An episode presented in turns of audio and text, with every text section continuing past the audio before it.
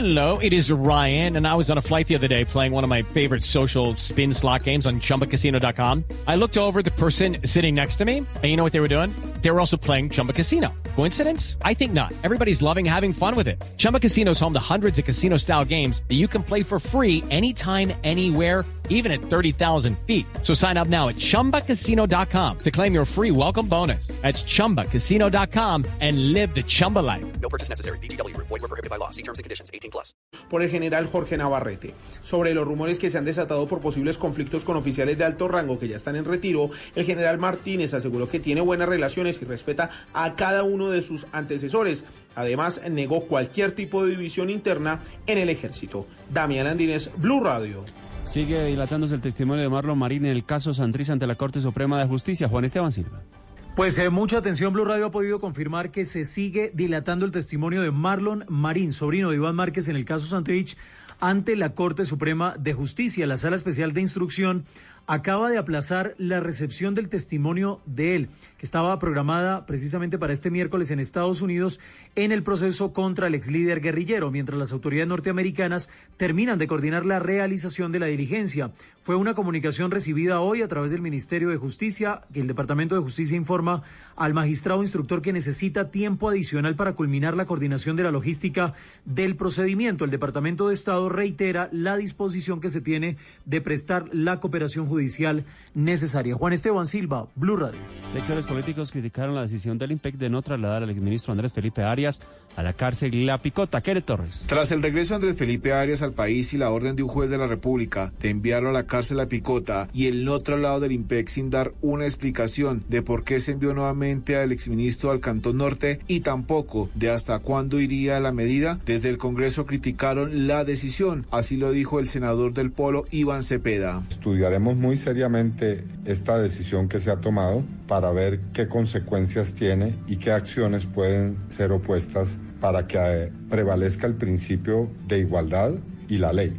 Desde el partido Las FARC y otras bancadas señalaron que se realizará un debate de control político ante la decisión del IMPEC, como lo dijo el representante de las FARC, Sergio Marín. Bueno, yo creo que necesariamente en el Congreso próximo 20 de julio, al iniciar sesiones, tendrá que analizarse este, este asunto. Creo que sí es muy necesario realmente un debate de control político en el cual se le solicita al Ejecutivo que, que responda con claridad. Andrés Felipe Arias fue extraditado desde los Estados Unidos a Colombia luego de cinco años de disputa jurídica ante los tribunales de ese país. Kenneth Torres, Blue Radio. El, dire- el directorio distrital del Partido Conservador por unanimidad pidió al directorio nacional de esa colectividad que otorgue el aval a Miguel Uribe para la alcaldía de Bogotá. Diego Perdón. Así lo confirmó el director distrital del Partido Conservador Juan Carlos Wills, quien dijo que comparten las ideas de Miguel Uribe. El directorio por unanimidad decidió pedirle pues a la última instancia que es el directorio nacional y de donde se emiten los avales que se emita el aval en coalición para el doctor Miguel Uribe Turbay. Wills explicó que lo que sigue es poner a consideración del directorio nacional la decisión y si se aprueba se emitiría el aval y posteriormente se haría el acuerdo de coalición. Diego Perdomo, Blue Radio. Son las 8 de la noche. Aquí comienza Mesa Blue con Vanessa de la Torre. Muy buenas noches y bienvenidos a Mesa Blue. Colombia está de moda. Desde afuera nos están viendo como una nación que es atractiva. Acaba de ganarse el premio como mejor destino turístico de Sudamérica en los World Travel Awards, que son los premios de los viajes del mundo, con reconocimiento especial a Bogotá, a Cartagena y a Cali por su cultura. Arrancó la temporada de ballenas y esto es importantísimo porque salen estas ballenas, las reinas del mar, desde la Patagonia, huyéndole al invierno austral para llegar hasta las costas del Pacífico colombiano. Y desde hoy, que arranca esta temporada, hasta octubre, los colombianos podemos ir a ver las ballenas en el Pacífico. Eso es un planzazo. Pero además, el nuestro es un país con una riqueza y una biodiversidad verdaderamente, pues de la cual nos tenemos que sentir muy orgullosos y de la que vamos a hablar en el programa de hoy con Julia Miranda, que es la directora de Parques Nacionales Naturales de Colombia. Julia, bienvenida. Muchas gracias por eh, invitarme a tu programa. Eh, feliz de poderle hablar a tus oyentes sobre los parques nacionales. Usted tiene el trabajo más rico de todo, yo creo, ¿no? Es hermoso, es inspirador, es eh, conocer Colombia, eh, la gente de Colombia, porque en, ca- en los diferentes rincones de Colombia hay unas personas maravillosas. La diversidad étnica y cultural de Colombia está, ahí representada en los parques. Ahora, si uno ve Colombia, pues uno sabe que Colombia es una potencia hídrica, que es una eh, potencia en biodiversidad, que el proceso de paz nos ha permitido conocer especies que no conocíamos, lugares remotos a los cuales no podíamos entrar, un montón de cosas. Pero digamos, cuando usted hace el mapa de Colombia y usted ve los parques, ¿qué tan protegida está Colombia? De deforestación, de cultivos ilícitos, etcétera, bajo el paraguas de los parques. Sí, el país ha hecho un esfuerzo eh, liderado por unos sabios que desde hace muchos años vieron esa riqueza natural y decidieron que Colombia tenía que conservarlos. El Mono Hernández, Julio Carrizosa Umaña, eh, Manuel Rodríguez Becerra, todos los científicos de la Universidad Nacional a quienes a- a- admiramos tanto, es decir, unas personas que conocieron esa riqueza. El primer parque se declaró en 1960, el Parque Nacional Cueva de los Guácharos. ¿Que es dónde? En el Huila. Y desde entonces, aunque no hubiese inicialmente institucionalidad, hubo personas que se dedicaron a cuidar estas áreas protegidas y a declararlas en la medida en que pasaba el tiempo con un compromiso absoluto. Vino entonces el convenio de diversidad biológica, después vino nuestra constitución del año 91 y la creación del Sistema Nacional Ambiental de Colombia, el Ministerio de Ambiente, las corporaciones y durante todos estos años, desde 1960, estamos... eh, mediante la figura de área protegida conservando. Hoy tenemos 17 y medio millones de hectáreas en el sistema de parques nacionales. Eso es más o menos el tamaño de qué? Eso es el, tra- el tamaño de un país europeo, eso es una, un, un- área muy grande de nuestro territorio, pero no me quiero quedar solo en el sistema de parques nacionales. Eh, El Sistema Nacional de Áreas Protegidas, que tiene otras categorías del orden regional, y las reservas de la sociedad civil, la iniciativa privada de conservación en Colombia, suman más de mil áreas protegidas en nuestro país, Entonces son- 30 31 millones de hectáreas. Entonces son parques y áreas protegidas, pero los parques están adentro de las áreas protegidas o son dos cosas distintas. Sí, no, pues eh, los parques son una de las categorías de, De las, las áreas áreas, protegidas. protegidas, Y claro. hay parques naturales nacionales, que son 59 parques nacionales, estas 17 y medio millones de hectáreas, que para responder a tu pregunta inicial están en excelente estado de conservación. De esas eh, 17 y medio millones de hectáreas hay una afectación de unas 500 mil hectáreas, que además monitoreamos permanentemente porque hoy en día además tenemos la fortuna de tener eh, eh, imágenes satelitales de una precisión extraordinaria. Podemos ver un carro, la placa de un carro, una casita que nos levantan en un parque. Cada vaca que nos tienen de manera ilegal en un parque o cuando se han deforestado las áreas. Entonces sabemos cómo se han ido afectando. Eh, de todas estas 500 mil hectáreas frente a 17 y medio millones, yo diría que tenemos un sistema de parques muy bien conservado. Muy sólido.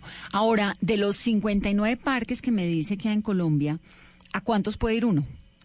Tenemos abiertos al ecoturismo 23, con programas en los planes de manejo, con zonificación, porque entonces cuando está abierto al ecoturismo no es que uno pueda ir a todo el parque, sino que la zonificación, que está establecida por la ley, establece las áreas en donde puede hacerse ecoturismo. Y entonces, por ejemplo, el Parque Tayrona, que es un emblemático parque para el ecoturismo, más o menos el 2% del parque está viendo, abierto al turismo. Que eso es donde va uno a arrecifes y donde Sí, puede ir todas uno esas playas esas hermosas y esos senderos. eh, y, y, y el, digamos, la estrategia, no solo en Colombia, sino a nivel mundial. Tú vas y miras en Estados Unidos, en España, en Canadá, en Australia. Los parques son para que la gente vaya y los Claro. disfrute. Pero la estrategia principal es la conservación, no solo porque estamos en una situación del planeta de pérdida de biodiversidad acelerada, estamos en la extin- la sexta extinción de especies causada por el hombre. Entonces, lo- estas áreas protegidas son una herramienta fundamental para frenar esa extinción y también lo son para enfrentar el cambio climático. Entonces la conservación es supremamente importante, si bien el ecoturismo también lo es.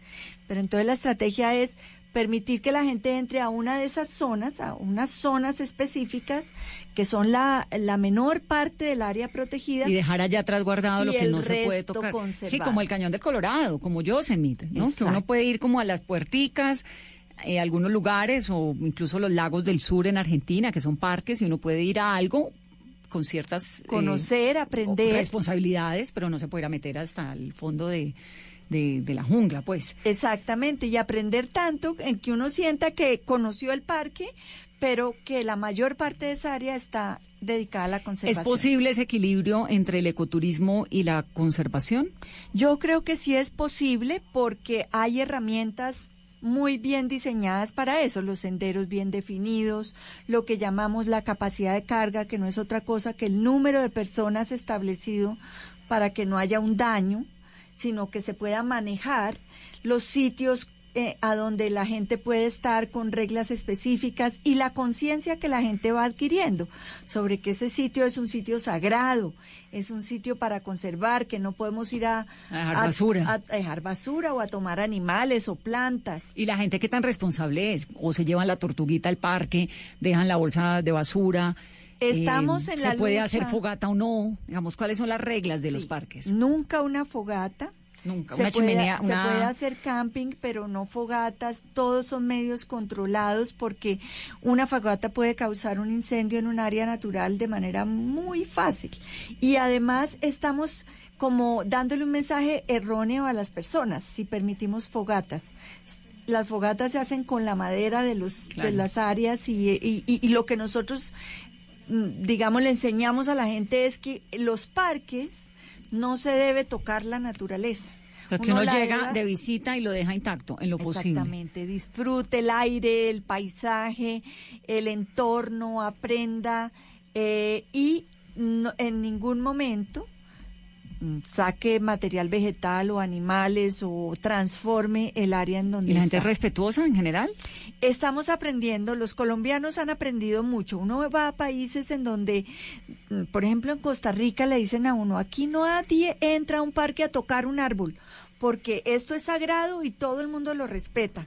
Aquí nos falta mucho todavía respetar los parques. Encontramos deforestación gravísima, tráfico ilegal de fauna, eh, encontramos gente que simplemente llega a ocupar, a talar, a hacer su casa y a hacer su huerta Y a sembrar sus vacas. y a poner sus vacas. Y por ejemplo, doctora Julia, de esos 23 parques, eh, ¿han estado algunos en riesgo de cerrar por el mal comportamiento de los turistas? Sí, hemos estado preocupados. Por ejemplo, hace varios años estuvimos muy preocupados por el Tairona. Estuvimos a punto, porque además era una mezcla de visitantes irresponsables con problemas graves de orden público. Claro. Entonces, Había terminado por convertirse en un metedero de drogas durísimo, me acuerdo. presencia de paramilitares Además, en el área. bueno, esa es la tierra de... Había sitios de real- Baja 40. realmente peligrosos y eso se fue superando con el tiempo, pero ahí tuvimos ese riesgo. Otro parque donde tuvimos Perdona, problemas. antes de cambiar de tema del Tairona, ¿por qué el Tairona lo cierran en enero siempre? Como un mes o un, un- un rato largo, ¿no? Sí, se cierra en febrero un mes y eso es algo que nos pidieron los cuatro pueblos indígenas de la sierra, los, los eh, Cogis, los Wiwas, los Arhuacos y los Ancuas, tienen su territorio ancestral en el Parque Tayrona y nosotros debemos trabajar con ellos el manejo del parque. Y ellos nos pidieron que para dejar descansar el parque, para dejarlo respirar, para hacer una serie de ceremonias, pagamentos y además para recoger de la temporada alta la basura y, y hacer un monitoreo de fauna que ha resultado muy interesante, cerráramos un mes en febrero y lo acordamos con el concesionario y con los operadores.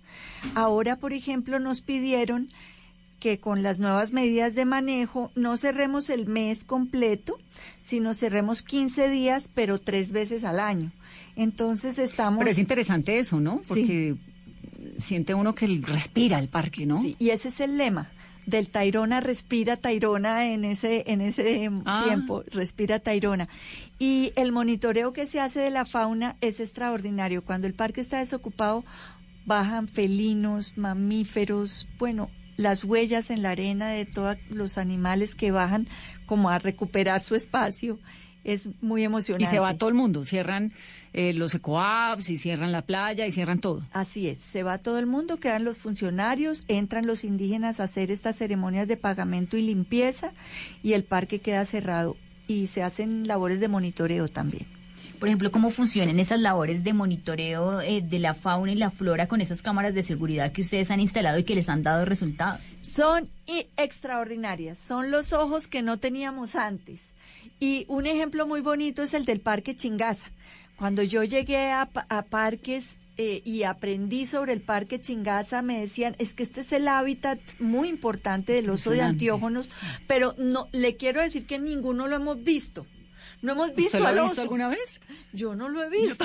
Yo tampoco y voy a Chingaza, me parece que Chingaza es de locos. Ese Es lugar una hermosura de, impresionante. de área. Tal vez como es tan frío y tan, tan inhóspito y penetrarlo es difícil porque eso pues uno va feliz a hacer picnic y a la hora de caminada se va desmayando. Entonces por eso como que se conserva, ¿no? La naturaleza ahí diciendo, aquí estoy pero quietica, usted por los lados. Exactamente, entonces era como el mito del oso de anteojos, pero que hoy día sí se está viendo mucho, pero en ese entonces quizá estaba más amenazado, no lo veían los funcionarios. Y pusimos en un sector del parque cámaras trampa, se llaman cámaras trampa, y 11 osos salieron identificados, diferentes, y están filmados, y cómo Ay, se lindo. rascaban en los árboles, y los, y los, eh, se pusieron las cámaras en donde se veía la huella del oso, y se pusieron, eh, pues, profesionalmente con el asesoramiento incluso de unas personas muy expertas de Venezuela y nos ayudaron a poner las cámaras trampa y eso ya lo hemos multiplicado en muchos parques, se monitorean jaguares y entonces donde hay el paso del jaguar salen otro montonón de animales eh, fotografiados, filmados. Ha sido muy emocionante tener el recurso de las cámaras trampa. ¿Por qué es tan importante? Chingaza es un ejemplo mundial y, lo- y- y de verdad que lo admiran eh, de muchos sitios porque es un parque muy bien conservado que le da un servicio fundamental a más de 11 millones de personas, que es el agua, el agua de, de agua, excelentes- ¿no? de excelente calidad. Sí, para no hablar de la importancia de tener un ecosistema también conservado cerca de esta enorme ciudad, lo que le contribuye al clima, a la calidad del aire, eh, a que tengamos fauna silvestre allá arriba en excelente estado de conservación porque el parque está muy bien conservado y produciendo el agua de excelente calidad. Entonces, eh, es Yo le por decía eso- que, eh, pues obviamente este no es mi tema, eh, pero la sensación que me da con Chingaza es ese, que realmente es tan imponente y es pues tan frío y tan helado y tan inhóspito y tan todo que termina en algún momento siendo impenetrable. Pero, ¿cuáles son las políticas de protección de Chingaza? Hay un número de personas que pueden entrar en el día. ¿A la gente le gusta la Chingaza o no tanto? ¿Cómo, sí, cómo es? tenemos muchos visitantes en Chingaza y tenemos universidades y colegios que van a hacer investigación científica y enseñanza de diferentes materias de las ciencias.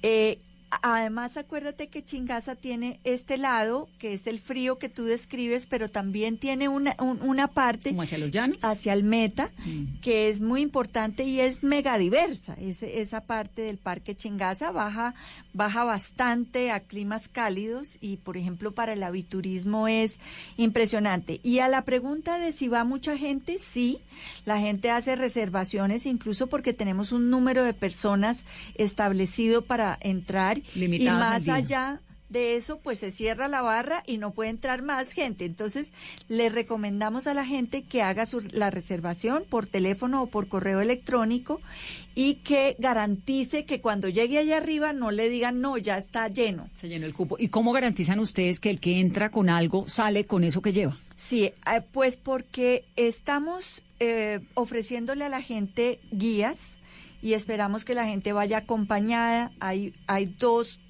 controles a la entrada del parque y a la salida del parque y esos guías ya llevan el mensaje de que en el parque, por ejemplo, cuando tú entras al, al sendero del páramo, ¿A cuál de todos? Los de, por de ejemplo, hay uno que se llama en, entrando por la calera hay un sendero muy bonito que se mete la gente al páramo. Se llama Laguna Seca. Es un, es un sendero en el que tú caminas aproximadamente una hora por entre el páramo. Pero tú no puedes ir por, por, por cualquier No, sitio.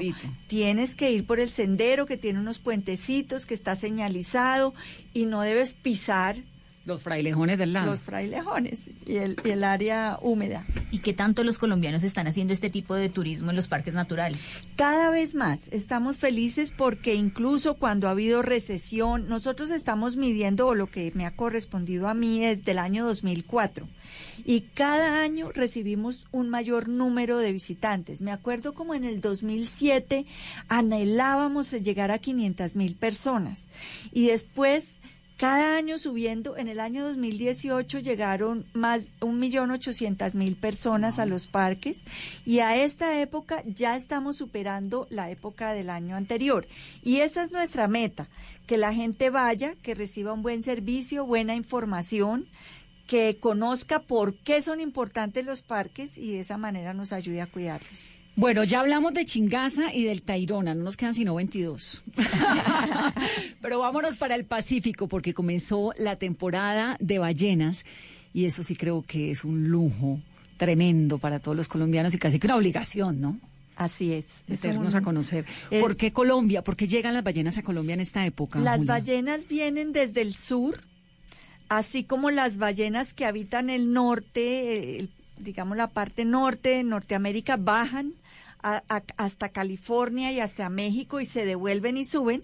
Las que viven en el sur vienen hasta Colombia y se devuelven. Las de la Patagonia. ¿A qué exactamente. ¿A, a qué vienen a Colombia? A alimentarse, a parearse y a dar a luz. De manera que somos la salacuna de las ballenas. qué belleza. Es emocionante porque son colombianas las ballenas que transitan por el, por el Pacífico y en, en varios parques nacionales nosotros ofrecemos a la gente la visita con los operadores Entonces, turísticos. las ballenas viven, las que llegan acá viven en el sur, en la Patagonia. Claro, es. este invierno austral que es tan duro, ¿no? Gélido, hace que se vengan como Sí. tantas aves migratorias. Y llegan al Pacífico a la altura de Buenaventura, a la altura hasta Chocó, ¿no? Todo sí. el Pacífico. Sí, porque las, eh, las podemos ver eh, en los parques nacionales donde nosotros ofrecemos que las vean en Buenavent al lado de Buenaventura está el Parque Nacional Bahía Málaga. Esa Bahía Málaga que es profunda es un sitio extraordinario de eh, apareamiento, por ejemplo, porque es una bahía muy profunda. Además es Utría, divina. Que tiene las aguas mansas de la ensenada que entra al continente, ahí es un sitio privilegiado para que den a luz, porque están en el mar, pero están en un pedazo del mar que es absolutamente tranquilo. ¿Cuál es el lugar ideal para verlas?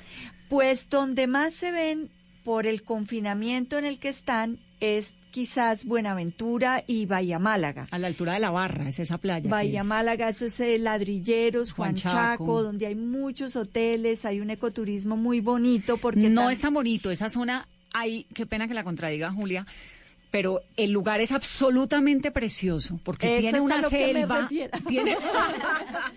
O sea, no, hay- es que me la, me la paso peleando por esa zona La porque me la conozco y me fascina y me Sí. parece preciosa. Y hay un hotel ahí muy lindo que se llama La Barra, Sí. que queda en, en, en el parque y es bueno, esto es el paraíso, o sea, el, el- Sí. el paisaje del Pacífico es agreste, es selvático, es húmedo, es. divino, imponente, pero la gente tiene un problema de basura muy Muy complicado, grave, muy muy grave. y los hoteles ahí- se esmeran por cuidar sus lugares, pero hay una falta de conciencia, no sé si es de los vallecaucanos o de los que llegamos, no sé, pero hay un problema de basuras ahí en Juan Chaco, en Ladrilleros, gravísimo. gravísimo. En la playa. Y es lo que pasa en todas las playas, porque eso es lo que hay que... Es un, el principal problema para estos municipios es que no tienen sistemas de recolección adecuada ni de disposición adecuada. Entonces, inclusive en las Islas del Rosario, las casas bonitas que están ahí en el Parque Corales del Rosario y San Bernardo, muchas veces mandan la basura a una de las playas. El sistema de recolección de basura Hemos visto camiones eh, de, de oficiales en Nuquí dejando la playa en la playa la basura. Y, y- Voltean y la dejan ahí con el objetivo de que quien la recoja. O sea, piensan que qué va a pasar con esa basura. Terrible, que, se vaya al agua. el ¿o mar y que es gravísimo el problema de basuras. Pero entonces, en Bahía Málaga, en Utría, en Gorgona, se ven las ballenas. Y, y, la, y los operadores turísticos saben mostrarlas. Ahí también ha habido unos protocolos para que se respete a las ballenas, se Mm. Son súper respete la, dis- la distancia que deben tenerse del animal, que no se puede ir a perseguirlos. Pero sí, esta época desde finales de mayo, junio hasta noviembre, el espectáculo de las ballenas está en el Pacífico. ¿Y cuál es el mejor mes? Hay uno donde saltan más, donde saltan menos. No, yo diría que como entre septiembre y octubre es como la temporada más eh, álgida en donde están más. Septiembre, octubre. Sí. Anote, Carolina, porque nos vamos a ver. Agosto, las ballenas. septiembre. Vamos a la barra. Mesa Blue callejera. Ahora recientemente estuve en Gorgona y vimos muchísimas, Bueno, saltaban. y en, en el Valle del. Cauca, la gobernación ha hecho un trabajo que me parece bien interesante y es el paseo del día, porque antes pues uno tenía que ir hasta Juan Chaco, ladrillero, dormir en la barra tres días, porque esos son unos paseos bien agrestes. Ahorita llega una Buenaventura y lo llevan en el día, hace el tour, va a una playa blanca preciosa que hay por allí, da la vuelta, muestra las ballenas, ta, ta, y se devuelve y duerme, bueno, toda la noche se regresa. Entonces, digamos, es, es muy cerca y, y en eso creo que ha hecho un trabajo interesante la gobernación en mostrarle a los caleños, porque uno, yo soy caleña, Julia, usted puede creer que yo crecí y a mí jamás me llevaron a ver una ballena chiquita. Pues no a esa zona, me llevaban a otras cosas, al Pacífico a otras cosas y a otras cosas, pero la cultura de la ballena, no. Entonces, cuando mis hijas chiquitas crecieron y caminaron, creo que el primer paso que dieron, yo estaba en Buenaventura viendo ballenas. Ay, qué maravilla. Pero no me tocó la ballena saltando, sino así como echando el chorrito de agua, ¿no? Ah. Ahí va la ballena y uno llora porque la ballena apareció. Y eso sí es como de lo más emocionante que puede Sí. ver un ser humano. Sí. Gorgona es un sitio muy lindo también. El parque Mm. está en un estado de conservación excelente. Es una belleza bucear, por ejemplo, y, y oír el canto de las ballenas desde debajo del agua. Eh, y Utría, por, por supuesto. Pero estar en Nuquí, en Bahía Solano, en el Valle. Todas esas poblaciones que además su fuerte es el ecoturismo y su principal renglón económico es el ecoturismo. Y todos los colombianos deberíamos ir allá a apoyar esa, Esas iniciativas. esas iniciativas, esa economía que está cuidando selva, agua dulce. Eh, O sea, usted es defensora de que los colombianos vayamos a esos parques, a ese ecoturismo. Absolutamente, además son eh, negocios locales, de emprendedores locales, de empresarios locales. Las artesanías son divinas, la cocina es espectacular, Fenomenal. la música es extraordinaria. Entonces sí, indudablemente eh, hoy día que tenemos la posibilidad de ir a esos sitios y, y está- son tranquilos y seguros para poder visitarlos. ¿Son seguros? Sí, nosotros estamos recibiendo visitas a esos parques que te he mencionado y hay un apoyo muy fuerte de la fuerza pública y un parte de seguridad. ¿Cuántos turistas llegan en esta temporada de ballenas a Colombia? ¿Cuántos se desplazan? Mm. ¿Esa cifra la, la tenemos? No la conozco porque además llegan por muchos sitios. Te acabo de mencionar municipios, parques por supuesto, pero municipios también. Indudablemente la temporada alta del Pacífico es la temporada de ballenas, porque además hay migración de tortugas, mig- migración de aves. Hay un evento lindísimo en Nuquí que es liderado por la sociedad civil, por los grupos organizados de allá. El grupo Mano Cambiada, liderado por Josefina Klinger, que quiere enseñarle Hemos tenido a los en este niños programa. que su territorio es maravilloso porque por él migran las ballenas, las tortugas, las aves y, y el Festival de la Migración es por esta época. ¿Cuándo es el Festival de la Migración? ¿Tenemos esa fecha? Porque vale la pena recordarle y además Josefina, que es tan amiga de esta casa, siempre nos gusta cada año Que recordarle a la gente. del- del claro, Festival de la recordarle a la gente, mire, ojo que es que estamos en el Festival de la Migración. Y que es organizado por ellos allá. Sí. Y sobre todo para educar a, sus, a su gente y valo- hacer que su gente valore la riqueza que tienen. Los turistas que van a esas zonas, a esos eh, planes ecológicos y de avistamiento de ballenas, etcétera, ¿son en su mayoría colombianos o vienen muchos extranjeros? Vienen muchos extranjeros, muchos, pero todavía la mayoría son colombianos. Nosotros a la entrada de cada parque preguntamos la nacionalidad y la edad y, y- y el género también, porque queremos, tenemos unas estadísticas, pero cada vez más extranjeros están llegando a ver pájaros, a ver ballenas, a caminar y a escalar. También hay migración de tiburones martillo, por ejemplo, y nosotros hacemos, eh, hay eh, proyectos de investigación que han marcado tiburones, por ejemplo, en Malpelo, que es otro de los sitios pues también emblemáticos del Pacífico, el sitio más importante del mundo, dicen muchos expertos en buceo. Es Malpelo. Pa- es Malpelo, nuestro santuario, patrimonio de la humanidad, y, y esa migración de, de martillos, de tiburones martillo, es maravillosa. en ¿Y usted bucea? Sí, claro. ¿Ah, sí? Sí, me encanta. ¿Y hace cuánto bucea? ¿Desde siempre? ¿Usted de dónde Mm. sale con esta pasión por el por los Por ecosistemas y por por, el- por el medio, ambiente? natural, el medio Sí, porque además su esposo es un señor que era fue ministro de Mega urbano ese Mega- señor. Ese es un señor muy de Justicia de Colombia, el doctor Esguerra hace 20 años. Sí, eh, pues yo crecí yendo mucho a finca y a paseo de naturaleza. Mi papá le encantaba y mi mamá, te, somos cinco hermanos y nos llevaban desde siempre a finca, paseo de finca. Y mm, siempre tenía un amor enorme por las plantas y por los animales, me encantaba, pero estudié derecho.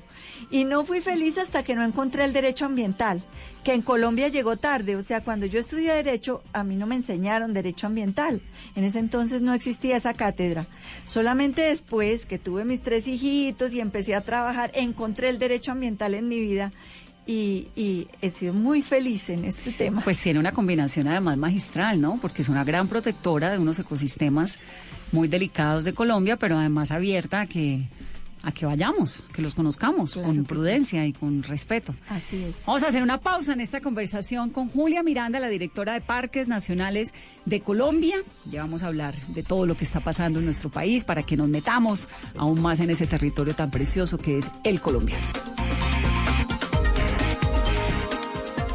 Estás escuchando Blue Radio, un país lleno de positivismo, un país que dice siempre se puede. Banco Popular.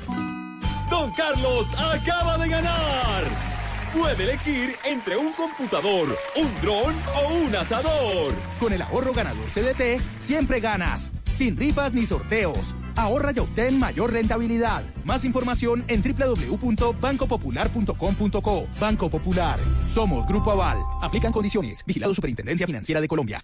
Crecemos, cambiamos, nos diversificamos, nos atrevemos, mejoramos. Blue Radio crece. Mañanas Blue crece. De lunes a viernes con Néstor Morales y Camila Zuluaga. Meridiano Blue crece y cambia. Con nuevas secciones a la hora indicada. De lunes a viernes de 1 a 2 de la tarde. Mesa Blue crece y se diversifica. Con nuevo formato. De lunes a viernes a las 8 de la noche. Agenda en Tacones se atreve. Nuevo horario. Ahora sin censura. Lunes a viernes 9 de la noche. Y un nuevo espacio para conversaciones con gente despierta. Bla bla blue. Desde las 10 de la noche. Blue Radio crece. Blue Radio y bluradio.com. La nueva alternativa. Hoy en Blue Radio. Niña, no me canso de besar tu boca. Hola amigos de Bla Bla Blue, yo soy Lucas Arnao. Quiero invitarlos a que escuchen mi entrevista en donde estaré lanzando mi nueva canción Escándalo y hablando de muchas cositas de mi vida. Hagamos de esta noche un escándalo. Dejemos que la piel se vuelva fuego, amor. Allá los espero, Bla Bla Blue. Bla bla blue. Conversaciones para gente despierta. De lunes a jueves desde las 10 de la noche por Blue Radio y bluradio.com. La nueva alternativa. Empiece cuando salga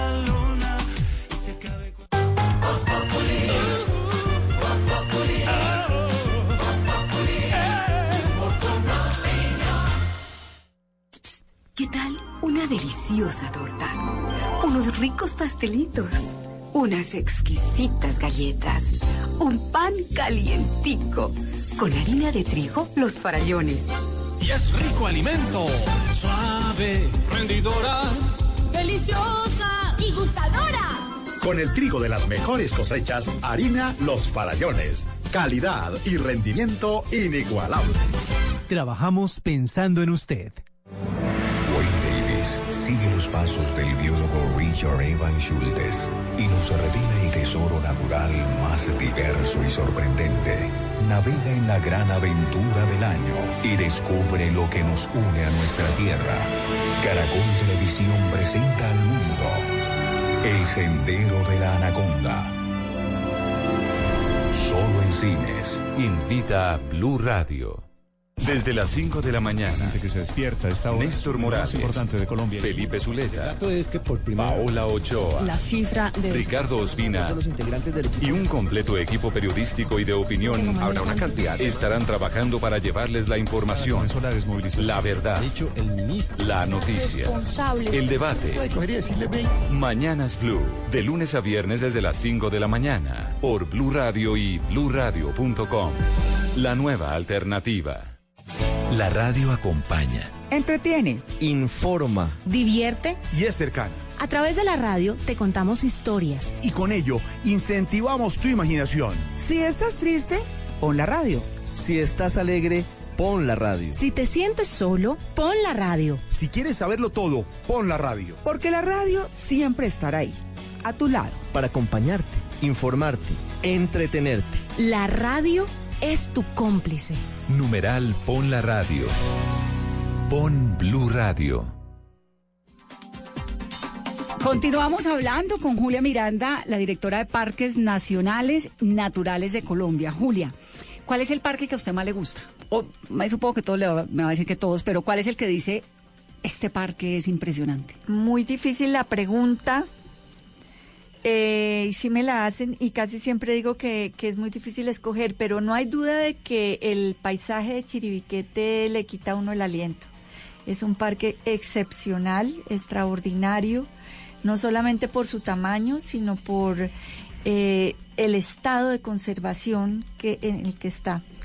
Eh, hoy día abrimos la posibilidad que la gente haga un sobrevuelo en Chiribiquete y vea la parte más extraordinaria del paisaje de Chiribiquete. Ese sobrevuelo es en helicóptero, supongo. Es en pequeños avioncitos que salen desde San José del Guaviare. con ¿Y cuánto vale el- ese paseo? Es una oferta de 21 empresas que se inscribieron ante parques nacionales y yo espero que haya una sana competencia. Entrar al parque vale 207 mil pesos, es lo que cobra parques nacionales. ¿Pero por persona o por, por...? persona? Nosotros hicimos un análisis amplio de sitios del mundo excepcionales como el Cañón del Colorado, el Gran Cañón eh, o la barrera coralina o Galápagos, cuánto costaba en esos sitios Son una caros. visita y es- son sitios especiales a los que no debe ir mucha gente, no permitimos el turismo a pie y ahí le pedimos ya uso estos micrófonos para pedirle a la gente que nos denuncie cuando ofrezcan visita a pie o camping o caminatas Por al Chiribiquete. Porque no están permitidas. Nosotros o- eh, hoy, y eso fue pues toda una estrategia con el Ministerio de Comercio, con Procolombia para divulgar que abrimos esta posibilidad en el Parque Chiribiquete y que el Guaviare, San José del Guaviare, le ofrece a los visitantes unas alternativas extraordinarias de ecoturismo, bellísimas. Está el Parque Arqueológico eh, Serranía de la Lindosa, en donde la gente ve uno de los tepuyes que ha debido ser Parque Chiribiquete, pero que no fue porque en su momento la decisión no lo incluyó, pero que es un tepuy igual a los que están adentro con murales maravillosos Y de, además de esta pintura, pintura rupestre. rupestre que es Exacto. impresionante. Se pueden ver desde muy cerca, están los, los caños de colores, están lagos con delfines, de manera que ir a San José del Guaviare es una experiencia maravillosa. Entonces uno llega a San José del Guaviare, puede hacer el ecoturismo de San José del Guaviare, que es impresionante. Ahorita hablamos de orden público en la zona y de allí toma el Un avión pequeño, un avioncito, pequeño que lo lleva uno al tres horas de sobrevuelo, como un sobrevuelo parecido al que hacen en Perú con las líneas de Nazca o al que ofrecen Estaba pensando en de el Nazca. cañón del Colorado. Hicimos un análisis largo, exhaustivo para ofrecer Pero esa hay que posibilidad. pagar el alquiler del avioncito. Claro. O sea, la entrada más el Hay, alquiler. eh, vemos que como esto es un libre juego de oferta y son 21 empresas las que se presentaron, eh, nosotros definimos unas fechas, unos meses en los cuales se permite el sobrevuelo. Tenemos todos los colombianos que ser conscientes de que todos debemos proteger los pueblos no contactados que hay en el Chiribiquete. Que son pueblos no contactados. Son grupos indígenas en aislamiento que están allí por evidencias que, es- que los expertos tienen de que hay tres sitios del parque, entonces nadie debe ir allá, ni debe haber contacto con estos pueblos Ellos viven allí. Ellos viven allí. Ancestrales. Sí, viven allí y, y no de cuando ha habido contacto con estos pueblos es devastador para una cultura, como por ejemplo el caso de los Nucac. Cuando entraron en contacto, ¿Los Nucac son de dónde? del Guaviare y la- ellos ellos eh, es un pueblo nómada que no tenía contacto con la civilización digamos de blanca. Y cuando entraron en contacto la primera gripa mató tres cuartas partes de la de la población.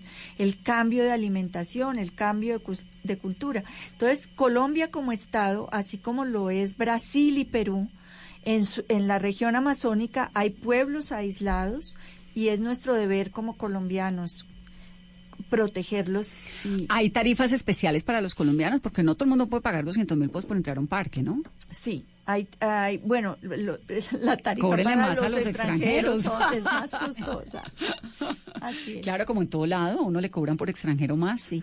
Entonces yo espero pues que en este momento los operadores estén ofreciendo paquetes, estén compitiendo para Los que más y más gente eh, eh, pueda, pueda ir a hacer el sobrevuelo. Pero por supuesto, parques extraordinarios, Malpelo, el Santuario Patrimonio de la Humanidad, que tiene una riqueza impresionante bajo el agua. ¿Qué es lo que tiene Malpelo que es tan reconocido en el mundo? Malpelo fue declarado Patrimonio de la Humanidad porque tiene un valor excepcional universal en la riqueza natural que tiene en, debajo del agua. Es una roca, una isla que no tiene vegetación además, pero que es parte de una cordillera eh, eh, eh, oceánica y allí eh, las especies que están y que migran son importantísimas y además en un volumen extraordinario. La gente que bucea en Malpelo tiene una experiencia única en el planeta y por eso es uno de los sitios más apetecidos para los buzos de todas partes mundo. porque no se, se encuentran miles de tiburones, eh, de eh, todo tipo de especies de atunes, de barracudas, de bueno, la gran cantidad de especies, tiene una pared de corales también. Y, y bueno, los expertos de la UICN los evaluaron, es un sitio de valores ¿Qué es la excepcional UICN? universal- universal. La UICN es la Unión Internacional para la Conservación de la Naturaleza, que es la ONG más grande del mundo científica de conservación de la naturaleza. Tiene eh, capítulos por temas. Por ejemplo, yo pertenezco a la Comisión Mundial de Áreas Protegidas de la UICN, pero también la hay para ecosistemas. Una colombiana es la presidenta de la Comisión de Ecosistemas. ¿Qué es La- quién? ¿Sandra Besudo? Es eh, No. Ángela Andrade. Sí, Eh, porque Sandra es la madrina de Malpelo, ¿no? de Malpelo, ha sí, hecho ella, su, la fundación y ha trabajado en Malpelo toda su vida de una manera Es tremenda, extraordinaria. sí, extraordinaria. Entonces, esta, este organismo internacional es el organismo técnico asesor de, la, de Naciones Unidas para el Convenio de Diversidad Biológica y el de Patrimonio de la Humanidad, entre otros, y el de Cambio Climático. Entonces, Chiribiquete, Malpelo, otro. Bueno, yo creo que las montañas del Parque de los Nevados también quitan el aliento. Absolutamente hermosas, pero el Parque del Tuparro, porque si me da el chance de seguir, el Parque del Tuparro eh, eh, en la ribera del Orinoco, que es un río bellísimo. Si uno cree que el Amazonas fue el río más bello que vio y se va para el Orinoco y dice, oh por Dios, Sí. aquí hay otra eh, cosa extraordinaria. Pero fíjese que esos lugares fueron lugares pues muy recónditos, siguen siendo recónditos, pero lugares de conflicto durante muchos años. Sí. ¿Las FARC cuidaron el medio ambiente en Colombia? Pues yo creo que el problema de seguridad y orden público evitó que muchos de los colombianos disfrutaran de estas áreas, pero ellos también hicieron desastres en los en las áreas protegidas y construyeron carreteras, construyeron puentes, deforestaron, llevaron familias a ocupar las áreas protegidas, deforestando, llevando ganadería, llevando cultivos ilícitos. De manera que yo no diría que las FARC cuidaron, hubo una situación de, de de peligro, de orden público, de inseguridad, que no permitió que el Estado pudiera estar allí como debía estar y los colombianos pudieran visitar las áreas y disfrutarlas. Y con la firma del, del acuerdo de paz, ¿ha aumentado el nivel de y la- lo- los visitantes a estas zonas, a estos parques? Sí, eso fue un hito muy grande. Visitantes, turistas y científicos. Entonces, de verdad nosotros, eh, el equipo de Parques Nacionales sintió con la firma del acuerdo de paz una situación de seguridad y de posibilidad de entrar a sitios donde antes no habíamos podido entrar por razones de la presencia de la guerrilla y de la amenaza que teníamos y de repente esas zonas se abrieron. Se abrieron para los guardaparques, para los visitantes y para los científicos y ha sido eh, muy importante para estas zonas en Colombia. Cuéntame cómo es el proyecto de los guardaparques, cuántos guardaparques hay en Colombia, quiénes son. Los guardaparques ¿De qué que, viven? que ¿Cómo es trabajan en parques nacionales son funcionarios públicos, que visten un uniforme, que tienen una disciplina, una mística. Eh, son 603 en la planta de personal, pero son 1.200 como contratistas que igualmente visten el uniforme y trabajan en los parques nacionales. Entonces, pues somos una entidad pública que depende del Ministerio de Ambiente y nuestra misión es cuidar esos parques, administrarlos, cuidar también de las culturas ancestrales que viven allí y, y- y contribuir a su supervivencia, a su, a su eh, digamos, a que no pierdan esa cultura ancestral, porque esa cultura ancestral en los parques garantiza la conservación de estas áreas. Pero supongo que para los guardaparques, pues hay unos riesgos también, ¿no? Muy Porque Están en grandes. zonas remotas, Sí. en muchas ocasiones. Es una personalidad muy particular la del guardaparque. Vive alejado de su familia, gana muy poquito. Es, ¿Cuánto yo creo que el sueldo de un guardaparque puede ser, pues tenemos operarios, técnicos, profesionales y pues todo el equipo de parques. Comenzando por mi La directora. digamos, eh, no trabajamos por el sueldo, sino por el amor al trabajo. Un, un operario de parques puede ganar 600 mil pesos. ¿Y viven 700 allá con sus mil familias pesos. o viven No. solos? ¿Van y vienen? ¿Cómo sí, es esa ellos, vida? Ellos van eh, a... Ellos permanecen en los parques, tenemos unos horarios de trabajo, por ejemplo, tú trabajas eh, tres semanas y descansas una. Mm. Muchos deben salir de sitios muy remotos y entonces es muy costoso para ellos poder ir a visitar sus familias. Eh, tienen una vocación de servicio y un amor por la naturaleza que, a- que le transmiten a sus familias. Muchos guardaparques y sus hijos pasan vacaciones en los parques. No se van como a otro lado Claro. sino que vuelven a los parques a pasar vacaciones.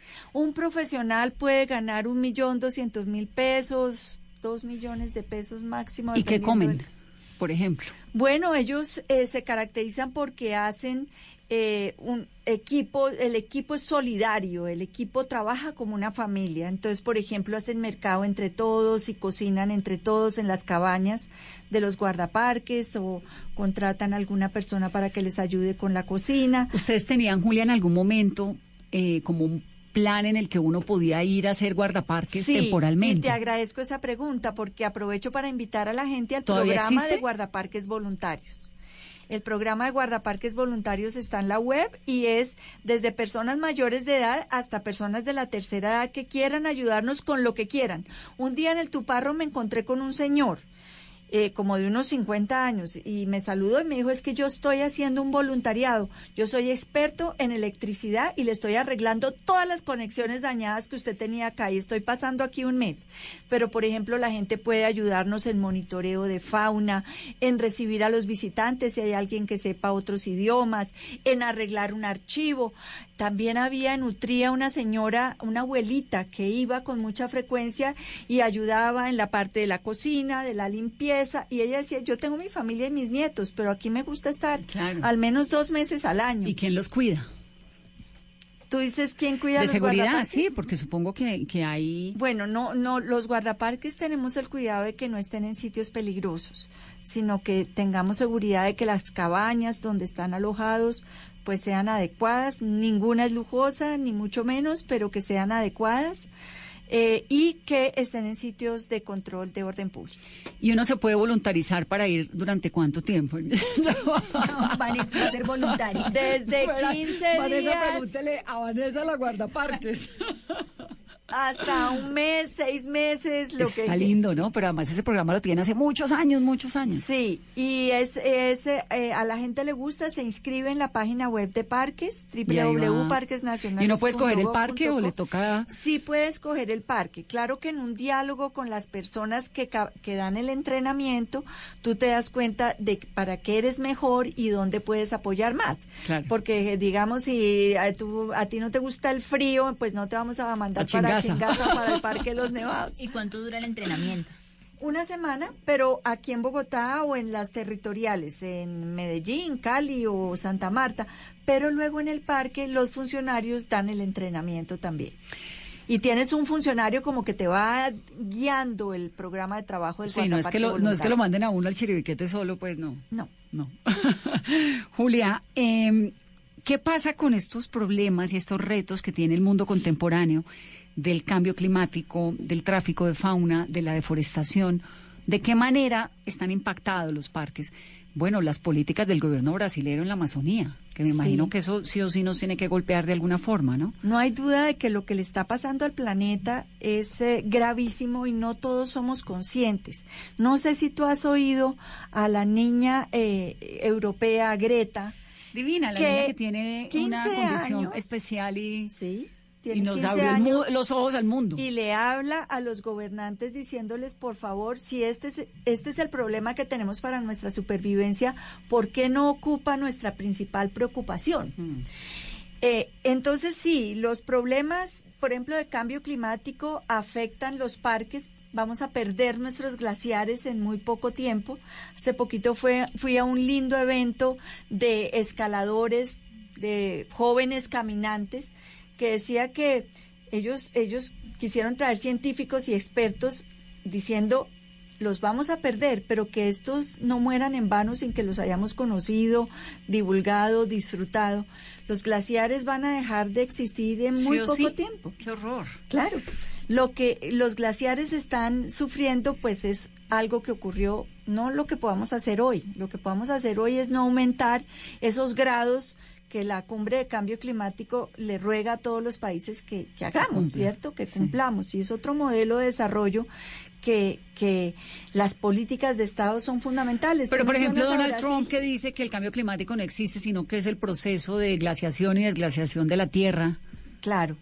Lo que pasa es que no está leyendo lo que los científicos dicen. Y los científicos dicen es que la Tierra efectivamente ha tenido estos cambios, pero que los cambios que ha sufrido la Tierra en el periodo de vida de una sola persona son más grandes que los cientos de años anteriores. Es decir, lo que hicimos durante los últimos 70 años han hecho que cambie el planeta en, en- épocas o periodos de tiempo mucho menores. Y que el cambio que ya tenemos se está viendo en qué? En extinción de especies. Más de un millón de especies en vía de extinción. La sexta extinción causada por la especie supuestamente inteligente del planeta. Que la nuestra. Sí, la nuestra. Entonces los parques sufren como los glaciares, el mar. El mar nos debía preocupar a todos. El mar es el ecosistema más afectado de todos.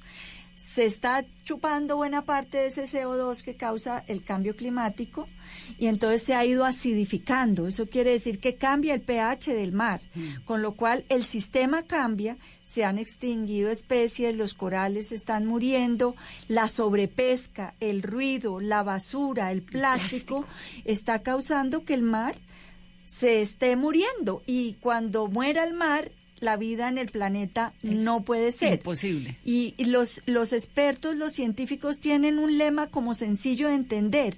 Sino azul no hay verde. Sino azul, sin azul no hay vida. Claro. Sin, O sea, sin el mar no hay vida. Sin el mar no hay vida en la tierra y estamos perdiendo el mar. Dígame una cosa, ¿qué tanto hay exploración petrolífera en los parques o en las fronteras de los parques? Cero. Cero. Eh, Pero me imagino que todo el tiempo le están metiendo la uña. La Constitución de Colombia y muchas sentencias maravillosas de, los, de las Cortes colombianas, del Consejo de Estado, de la Corte Suprema de Justicia y de la Corte Constitucional. Y digo sentencias maravillosas porque son importantes aquí y en el mundo entero, esas sentencias para proteger los parques nacionales. La Constitución de Colombia estableció en un artículo que ellos son inalienables, imprescriptibles e inembargables. Les dio esos tres atributos y las sentencias de la Corte le han dado el alcance a esos atributos. Entonces hoy en Colombia es claro que por mandato constitucional los parques son declarados a perpetuidad. No se les, es decir, no se pueden reducir, ni cambiar, ni quitar no se les puede cambiar su uso. Es decir, de conservación no puede volverse que ahora pasa una carretera, un puerto, un, un puente, o puede haber explotación minera o petrolera. Nada. El Esa es la pelea que usted se da todo el día. El uso autorizado en los parques está definido por la ley y es conservación, educación ambiental, eh, e investigación científica, restauración o recuperación y ecoturismo. Es decir, así haya lo que haya debajo del subsuelo de un parque. No se puede.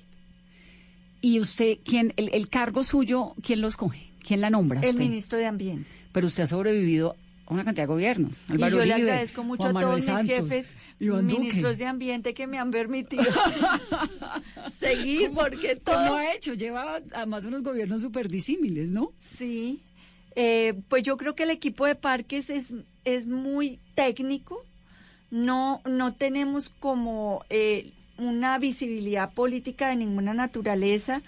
Y, y yo le agradezco a cada uno de mis jefes que me ha dejado seguir porque la verdad la continuidad que hemos podido tener ha hecho que el equipo de parques sea sólido, sea técnico y hayamos podido hacer una tarea todos estos años que, que, que es significativa. Sí, además uno la ve ahí tan chiquitica, ella se le para al frente a todos esos petroleros. Pero ahí no hay conflicto porque saben que por el parque no se puede. ¿Y los, terri- el- los terrenos de los parques naturales fueron víctimas del conflicto? Absolutamente. Y de manera grave, preocupante, lo- las áreas protegidas fueron eh, eh, impactadas por la guerra de muchas maneras. Y por supuesto los funcionarios de parques también fueron recibieron impactos en deforestación, en infraestructura ilegal, en actividades no permitidas, minas antipersona que incluso se han llevado la vida de funcionarios de parques, eh, invasión a las áreas de parques, eh, sí, indudablemente fueron víctimas del conflicto. Y siendo víctimas, ¿se podrían acoger a la JEP? Sí, estamos trabajando en la documentación de esto. Eh, hay personas que han contribuido notablemente en el desarrollo jurídico de, de este tema. Rodrigo Botero, que fue trabajó en parques y que es experto en temas amazónicos, lideró un trabajo para identificar estos impactos de la guerra en los parques. Eugenia Ponce de León hizo un estudio maravilloso jurídico y estamos en este momento preparándonos para dar ese paso. Para ir a la. Sí. Y a, a que los parques sean reconocidos en el impacto que sufri- el impacto que han sufrido Pero ¿qué y los funcionarios.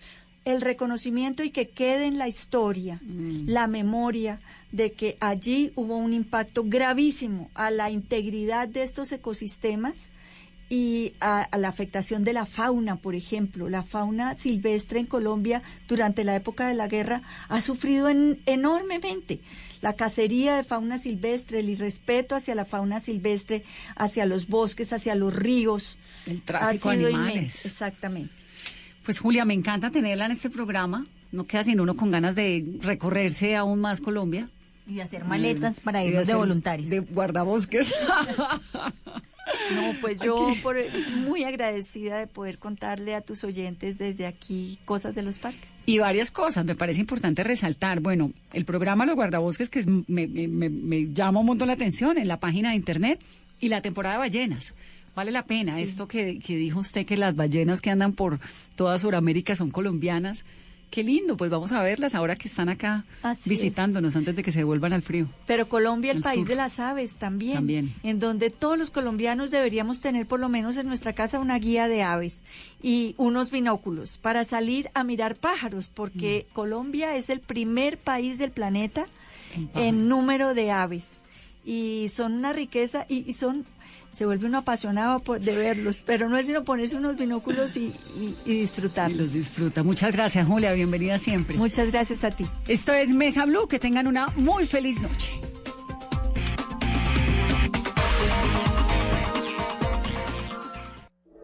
Roger, Eagle, and you're safe. T1, over. ¿Sabía usted que la Luna contiene helio 3, un elemento que puede resolver la demanda de energía de la Tierra durante miles de años? Este y otros 49 datos en el especial de Bla Bla Blue, 50 años del hombre en la Luna con Esteban Cruz. Del 15 al 18 de julio, 50 curiosidades que usted no sabía de la carrera aeroespacial. Bla Bla Blue, de lunes a jueves de 10 de la noche a 1 de la mañana. Bla Bla Blue, conversaciones para gente despierta. Por Blue Radio y bluradio.com. La nueva alternativa. Sigue los pasos del biólogo Richard Evan Schultes y nos revela el tesoro natural más diverso y sorprendente. Navega en la gran aventura del año y descubre lo que nos une a nuestra tierra. Caracol Televisión presenta al mundo El Sendero de la Anaconda. Solo en cines. Invita a Blue Radio. Desde las 5 de la mañana. que se despierta esta hora. Néstor Morales. importante de Colombia. Felipe Zuleta. es que por primera Paola Ochoa. La cifra de Ricardo Ospina. de los integrantes del equipo Y un completo equipo periodístico y de opinión. Habrá una cantidad. Estarán trabajando para llevarles la información. La verdad. La noticia. El debate. Mañanas Blue. De lunes a viernes desde las 5 de la mañana. Por Blue Radio y bluradio.com. La nueva alternativa. La radio acompaña. Entretiene, informa, divierte y es cercana. A través de la radio te contamos historias y con ello incentivamos tu imaginación. Si estás triste, pon la radio. Si estás alegre, pon la radio. Si te sientes solo, pon la radio. Si quieres saberlo todo, pon la radio. Porque la radio siempre estará ahí, a tu lado. Para acompañarte, informarte, entretenerte. La radio es tu cómplice. Numeral Pon la radio. Pon Blue Radio.